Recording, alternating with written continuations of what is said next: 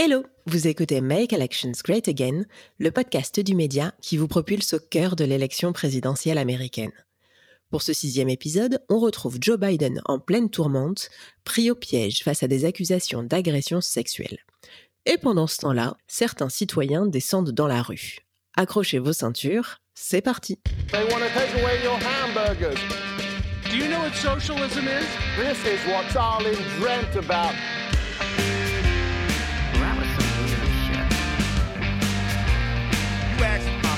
My father the way. I'm sure W. Bush does to me. We can make election great again. On le croyait ressuscité, voilà qui pourrait l'achever. Après avoir réussi à s'imposer face à Bernie Sanders lors des primaires démocrates, l'ancien vice-président Joe Biden se retrouve désormais sous pression face aux accusations d'agression sexuelle de Tara Reid, une de ses anciennes assistantes. Rendu public fin mars, l'affaire remonte aux années 90, lorsqu'il était encore sénateur, mais fait suite à plusieurs autres. L'année dernière, Lucie Flores et cette autre femme avaient tenté l'alerte. L'affaire Tara Reid pourrait donc bien avoir fini par percer le voile de l'opinion publique dans cette période post-MeToo. Mais tandis que Biden se débat dans ses affaires, Trump, qui enchaîne les bourdes, ne semble pas beaucoup mieux engagé. Entre une politique de santé publique contestée, une communication javelisée et l'anéantissement de son bilan économique par la crise, bien malin serait celui qui pourrait annoncer un pronostic pour le scrutin de novembre prochain. Heureusement, dans l'attente, Chris, blogueur qui couvre la politique américaine pour le site Le Vent se lève et qui est au Texas, va nous éclairer sur la question. Houston, we have a problem. Hello Chris, comment vas-tu? Très bien, merci. Alors tu observes la vie politique américaine depuis Houston et ces derniers jours ont été marqués par la première prise de parole publique de Joe Biden sur les accusations d'agression sexuelle dont son ex-collaboratrice Tara Reid dit avoir été victime. Est-ce que tu peux nous expliquer ce dont il est accusé exactement?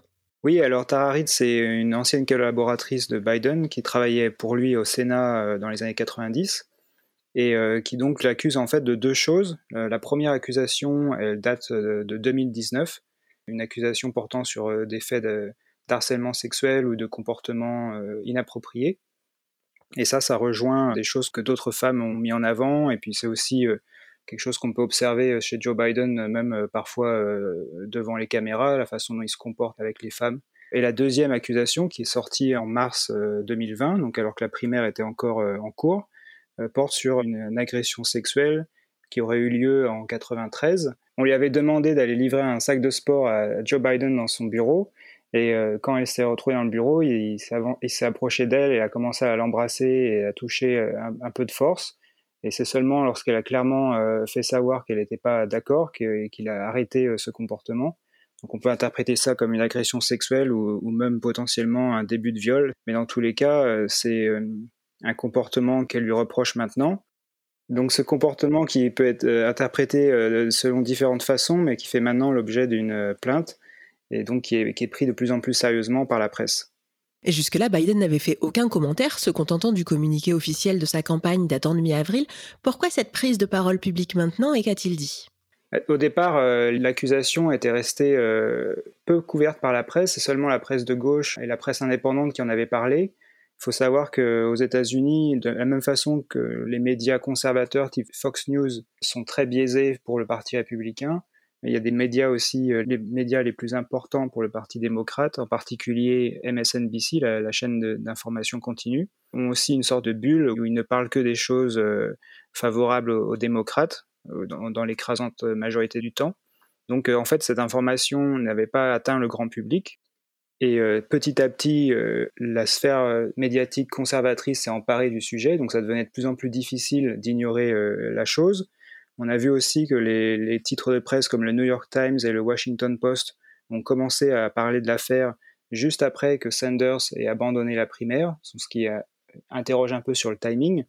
Mais donc, plus ça allait et plus Biden avait la pression pour adresser plus sérieusement cette accusation. Et euh, la veille de sa prise de parole sur MSNBC, un des journalistes de la chaîne, Chris Hayes, a décidé de, parler de ça dans son JT en passant 10 minutes euh, sur en détaillant les accusations. Donc ça a permis un peu de percer la bulle et a forcé euh, Biden à prendre finalement la parole publiquement à ce sujet. Et du coup, qu'a dit Joe Biden dans sa prise de parole? Alors durant l'interview, il a d'abord réitéré le fait qu'il nie tout comportement euh, problématique. Donc non seulement il nie euh, l'accusation d'agression sexuelle, mais il nie aussi euh, les comportements de type harcèlement ou inapproprié qui auraient pu avoir lieu. Donc ça, ça le place dans une position un peu difficile puisqu'il n'a pas de marge pour ensuite, par exemple, reconnaître qu'il peut avoir des comportements qui sont mal interprétés il peut pas non plus jouer la carte euh, du fait que la relation était consentie, puisque d'abord il, vient de la nier, et puis ça, le, place aussi dans une, situation difficile, puisqu'il était marié à l'époque, euh, il était le supérieur hiérarchique de, de Tararid, donc c'est déjà quelque chose de difficile si c'était consenti, mais là de toute façon il nie euh, tout du début à la fin. Donc ça c'est le premier point, il a nié les faits. Le deuxième c'est la question des archives puisqu'en fait, euh, Tararid euh, euh, dit qu'elle a adressé une plainte à l'époque écrite qu'elle avait transmise à, la responsable du bureau de Joe Biden. Donc il y aurait une trace écrite potentielle de cette plainte, plainte qui concerne uniquement le harcèlement. Et la question c'est où est-ce qu'on peut retrouver cette trace écrite? Et donc, dans l'interview, Biden a dit qu'il n'y avait pas de trace écrite, mais que s'il y en avait une, elle se retrouverait dans les archives du Sénat alors que euh, les journalistes qui ont au départ euh, couvert l'affaire Tararid et Tararid elle-même euh, disent que les archives seraient dans l'université du Delaware, qui est l'État que représentait Biden au Sénat. Donc du coup, il va y avoir une sorte de polémique sur la réouverture des archives. si elles sont réouvertes, il y a le risque pour Biden que d'autres choses ressortent qui n'aideraient pas sa campagne. Donc lui, il ne veut pas que les archives de l'université soient ouvertes. Donc du coup, ça crée un problème de transparence et euh, ça peut euh, être le début d'une longue polémique, un peu comme les emails de Hillary Clinton euh, en 2016. It's rape. It's rape if you cannot give consent. Qui est Harid Que sait-on de cette femme et notamment de sa place, sa vie politique? On ne sait pas grand-chose, mais ce qui est sûr, c'est qu'elle a quitté ses fonctions auprès de Joe Biden assez rapidement après les faits qu'elle évoque. Donc elle, vit au Nevada maintenant et travaille pour une, organisation caricative. Après, ce qui est intéressant avec elle, c'est qu'elle a pris des positions parfois contradictoires euh, lors de, des écrits qu'elle a pu publier sur Internet qui euh, permettent à certains d'attaquer sa crédibilité. Elle a aussi euh, changé de nom plusieurs fois. Donc ça, c'est un angle d'attaque pour les gens qui veulent décrédibiliser son témoignage. Il y a aussi le fait que les cinq personnes qui ont été contactées par le New York Times et d'autres euh, journaux pour essayer de corroborer ces accusations ont nié les faits et ont dit qu'ils n'avaient jamais entendu parler de, problèmes de harcèlement. Donc dans un sens, on pourrait croire que c'est une personne qui est peu crédible et qui n'a pas d'autres témoins qui peuvent euh, corroborer ces accusations mais en même temps, elle a toujours dit qu'elle avait prévenu sa mère, son frère et sa voisine euh, qu'elle avait eu des problèmes avec Joe Biden. Or, euh, son frère a confirmé à la presse récemment, sa voisine aussi. Et quant à sa mère, qui est décédée il y a quelques années, elle avait euh, a priori contacté une émission de télévision sur CNN à l'époque, en 93, pour exprimer son désarroi euh, vis-à-vis de la situation de sa fille, mais sans euh, dire qui, elle était, ni qui était sa fille, ni qui était le sénateur en question. Elle avait juste évoqué un problème euh, avec un sénateur. Et cette vidéo a été ressortie par le site d'investigation The Intercept. Et donc, même si on n'est pas certain que c'est la mère de Tararit qui parle, ça renforce la crédibilité de son témoignage. Alors, on l'a dit un petit peu plus tôt, hein, ce n'est pas la première fois que Joe Biden est mis en question pour des comportements à minima inadaptés, des propos sexistes, déplacés, voire des contacts physiques non sollicités ou non consentis. L'année dernière, Tara et cette autre femme avaient déjà rendu public les comportements de Joe Biden dans les pages du New York Times. Quelles avaient été les réactions à l'époque? Ah, les réactions avaient été assez euh, faibles. Du point de vue du Parti démocrate, personne n'avait osé euh, confronter Joe Biden avec ça. Euh, en partie, certains pensaient peut-être qu'il n'avait pas gagné de toute façon, et puis après, c'est des questions un peu délicates pour les politiciens. Après, euh, il y a aussi la question des médias qui n'avaient pas vraiment relayé l'affaire. C'est ce qu'on disait tout à l'heure avec la, bulle médiatique euh, des médias démocrates. Donc, mis à part quelques articles dans le New York Times et les médias indépendants plutôt à gauche qui avaient appuyé sur ces faits, le, grand public n'a pas eu connaissance de ces accusations ce qui explique qu'elle n'avait pas eu d'impact sur la campagne. Et là, quelle est la réaction de l'opinion publique face à ces nouvelles accusations Et est-ce que tu penses que cette fois-ci, les retombées pourraient être différentes? Alors, il y, a, il y, a, plusieurs choses. Euh, d'abord, il y a un côté un peu euh, hypocrite, puisque euh, maintenant, l'accusation est quand même relativement crédible. Et on sait qu'en 2018, le Parti démocrate avait essayé de faire capoter la nomination de Brett Kavanaugh à la, Cour suprême, puisqu'il était lui-même accusé pour des faits similaires par une autre femme. Et là, euh, la réaction des démocrates pour l'instant est plutôt de dire qu'ils croient Joe Biden et, qu'il n'y a pas grand-chose à, à, voir avec cette accusation de Tara Reid. Donc ça, ça crée forcément une, une, polémique qui va, qui va continuer de perdurer dans la presse. C'est difficile de savoir quel impact ça va avoir sur l'opinion publique en général. Moi, ce que j'ai constaté sur Twitter, par exemple, c'est que les, militants pro-Biden ont été très euh, agressifs envers euh, la presse qui a révélé l'affaire. Il y a un hashtag qui s'est trouvé en top des tendances euh, Twitter qui demandait que le journaliste de MSNBC, Chris Hayes, soit viré. Et euh, une fois que Joe Biden s'est exprimé euh, à la télévision, euh, Twitter était plutôt pro-Biden aussi. Donc de ce côté-là, on sent que, en tout cas, la base pro-Biden du Parti démocrate est derrière lui.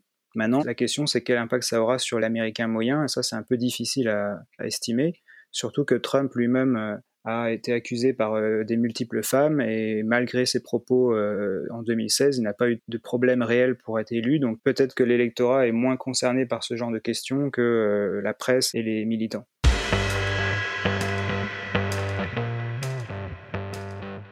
Alors on y reviendra un petit peu plus tard sur la situation de Donald Trump en effet, mais un des autres faits marquants de la semaine, c'est le soutien d'Hillary Clinton à la candidature de Joe Biden.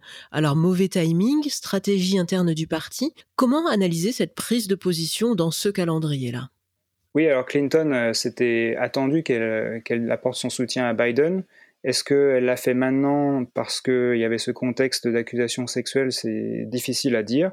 En tout cas, c'est plutôt euh, quelque chose qui était attendu, qui ne va pas forcément l'aider puisque Hillary Clinton n'est pas une personnalité très populaire. Et on a vu que dans, le, dans la vidéo qu'ils ont fait ensemble, euh, elle a surtout attaqué Trump. Donc ce n'était pas un endorsement euh, qui était prévu pour euh, réconcilier le parti comme on avait pu le voir avec Obama ou Sanders, mais euh, plutôt quelque chose qui reste dans la logique euh, de la campagne Biden sans signification particulière. En 2017, le sénateur Al Franken, accusé de comportements déplacés par des femmes, avait été poussé à la démission par la plupart de ses collègues démocrates. Mis à part, on vient de le voir, la position d'Hillary Clinton, quelle est pour l'instant la réaction au sein de l'establishment démocrate? L'establishment est clairement derrière Biden. Des, sénateurs proéminents et des cadres du parti ont clairement dit qu'ils faisaient confiance à Joe Biden vis-à-vis -vis de cette affaire. La gauche du parti a été plus prudente et a beaucoup dit que c'était important d'écouter euh, le témoignage de Tara Reid et de lui prêter euh, un certain crédit ou du moins d'être euh, attentif à ce qu'elle disait. Mais aucun démocrate n'a euh, officiellement, publiquement demandé à ce que Biden se retire de la candidature. Et c'est intéressant de voir que le, les partis républicains, à l'époque où Trump avait, avait eu tous ces scandales, avaient été plus euh, exigeants envers Trump et plusieurs républicains avaient demandé à ce qu'il se retire.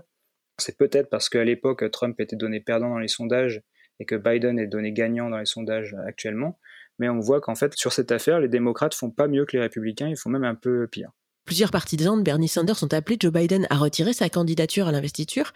Est-ce que c'est un scénario plausible? Pour l'instant, euh, à mon sens, non, puisque Biden a quand même euh, des sondages plutôt euh, positifs. Il a le soutien maintenant de, de, tout le parti. Il y a eu ce fameux soutien d'Obama avec une vidéo où Obama chante les louanges de Biden. Donc ça serait un peu difficile de changer comme ça de, cheval aussi rapidement. Ce qui est peut-être envisageable, c'est si euh, l'affaire continue d'empirer, que Tara Reid euh, se rend sur différents plateaux de télévision et qu'en même temps, ça coïncide avec euh, d'autres problèmes qu'aurait Joe Biden. On a vu par exemple dans son interview à MSNBC qu'il avait parfois du mal à s'exprimer de manière claire. Donc s'il continue euh, comme ça sur cette pente, euh, bah, peut-être que d'ici la convention, il y aura une décision prise au sein du parti de, de, mettre un autre candidat à sa place. Mais dans le, les circonstances actuelles, ça me paraît euh, trop tôt. Euh, après, qui serait euh, amène de le remplacer, ça sera une autre question. Et euh, la difficulté de trouver un remplacement pourrait aussi réduire les chances que ça, que ça arrive. Alors venons-en justement à Donald Trump, également accusé d'agression sexuelle ou de comportement oppressant par plus d'une vingtaine de femmes. Lors de la campagne présidentielle de 2016, on se souvient de l'enregistrement audio où on pouvait entendre Trump se vanter notamment de pouvoir attraper les femmes par la chatte. And when you're a star, they let you do it. You can do anything. Whatever you want. Grab them by the pussy. you can do anything. et des manifestations féministes qui en avaient suivi. Il vient de manifester son soutien à Joe Biden en lui conseillant de se battre contre ces accusations absurdes. Comment est-ce que cela est perçu au sein du Parti démocrate et est-ce que ce n'est pas un cadeau empoisonné? Et pourquoi cette position de Donald Trump? Oui, je pense que c'est clairement un, cadeau empoisonné. Après, Trump lui-même, avec son, passif euh, sur ces questions, ne peut pas trop non plus euh, euh, attaquer Biden de front, mais il a quand même euh, estimé qu'il y avait un, double standard en, évoquant l'histoire de Brett Kavanaugh, justement. Comme quoi les démocrates seraient hypocrites et euh, même s'il va pas, euh, probablement pas euh, essayer d'attaquer Biden sur le, le fond de l'affaire, la, il risque de l'attaquer sur la forme et sur l'hypocrisie du, du, parti.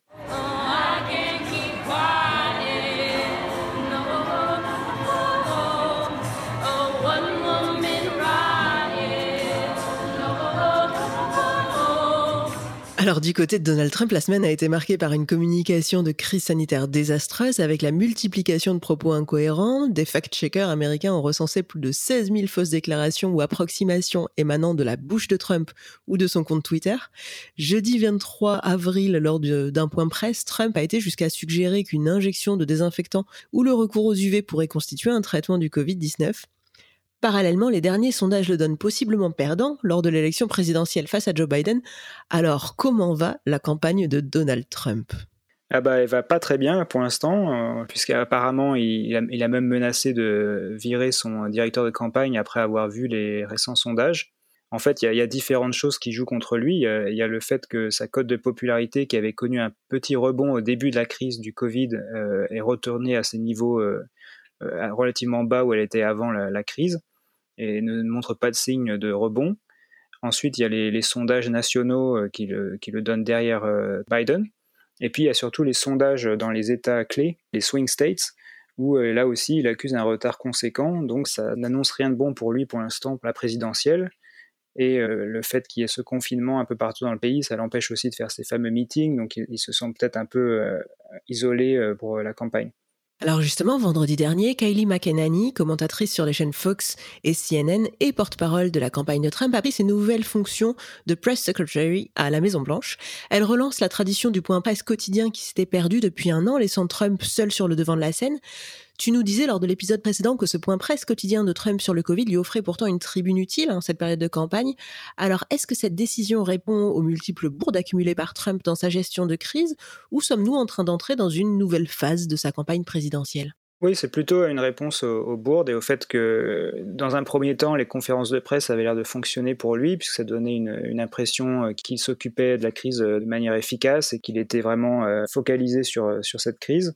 Mais plus ça va, plus les, le nombre de malades et le nombre de morts augmentent, l'économie s'effondre, et puis euh, bah, justement, comme, comme, tu le disais, euh, les propos qu'il tient durant ces, euh, ces, conférences de presse euh, sont de plus en plus euh, choquants. Donc tout ça, ça, ça a créé des, des, problèmes euh, de communication et sa campagne a, lui a demandé d'arrêter de, faire ses conférences de presse ou de les limiter au strict minimum. Donc il y y a certainement une, un changement de stratégie au niveau de la communication. Alors jusque-là, la bonne santé de l'économie américaine était le ticket de la réélection espérée par Donald Trump. La question du déconfinement et de la reprise économique est donc cruciale pour lui. Mais malgré un bilan humain très lourd, on en est à 65 000 morts, on a vu se multiplier les manifestations soutenues par Trump et marquées par la présence de groupes d'extrême droite. Dans le Michigan, des manifestants armés sont entrés dans le Parlement pour demander la levée du confinement. Vu d'ici, on a vraiment l'impression d'un clivage très marqué dans la population américaine sur la question de la réponse à la crise du Covid et en particulier sur la question du confinement. Est-ce réellement le cas vu de chez toi? C'est difficile de se faire une, idée claire, mais euh, ce qu'on peut voir, c'est d'abord il y a les, sondages qui montrent qu'une écrasante majorité des Américains sont pour le confinement et sont plutôt inquiets qu'il soit euh, levé euh, trop tôt.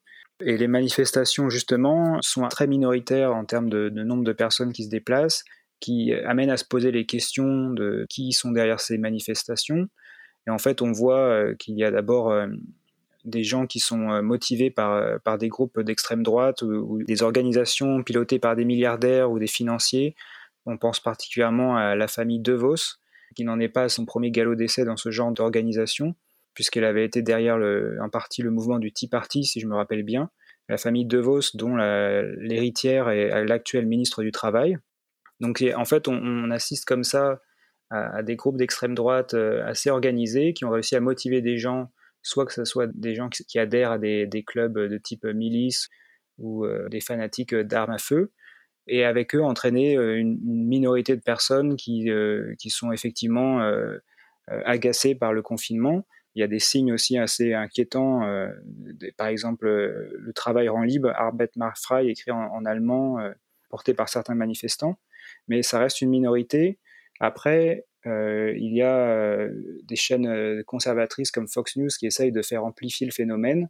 Donc c'est un peu un cheval de Troie qui est utilisé par les milieux conservateurs pour essayer d'entraîner plus de gens dans ces manifestations et ainsi forcer les États à réouvrir l'économie.